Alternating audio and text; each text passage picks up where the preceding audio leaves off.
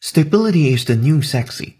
Singles in America study reviews major shifts in dating from COVID-19.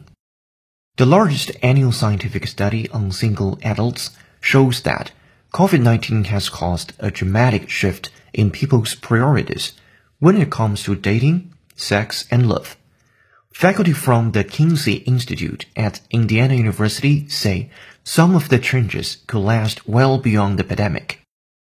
This is the 11th year for Match.com's Singles in America study, which Kinsey Institute Executive Director Justin Garcia and a Senior Research Fellow Helen Fisher contribute to as scientific advisors.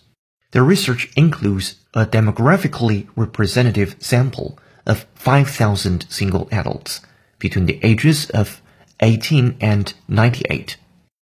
Data from the 2021 study shows that 83% of singles want a partner who's emotionally mature. Only 78% want someone physically attractive, compared to 90% in 2020. Singles have grown up, and along with that, they are looking for more stable partners, Fisher said. The so-called bad boys and bad girls are out. Emotional maturity is in. Faculty evaluations are conducted by the students. Faculty evaluations are conducted by the students. At the same time, the city underwent dramatic demographic shifts.